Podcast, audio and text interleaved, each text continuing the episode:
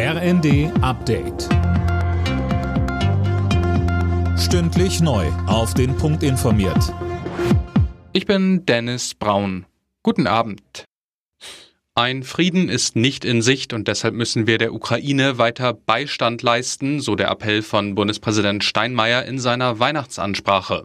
Aber auch der Kampf gegen den Klimawandel sollte nicht vergessen werden. Ich wünsche mir, dass die Älteren auch spät im Leben noch einmal bereit sind, sich zu verändern.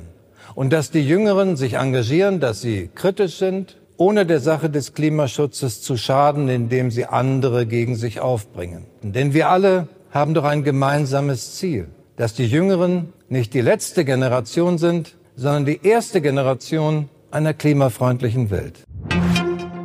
Bei seiner traditionellen Ansprache auf dem Petersplatz in Rom hat Papst Franziskus den traditionellen Segen Urbi et Orbi ausgesprochen. Bereits gestern Abend fand die Christmette erstmals seit Beginn der Pandemie wieder im vollen Petersdom statt.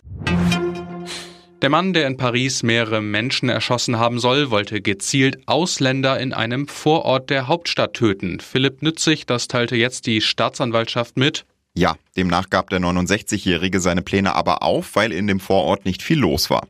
Letztendlich schoss er dann am vergangenen Freitag in einem kurdischen Kulturzentrum um sich und tötete drei Menschen.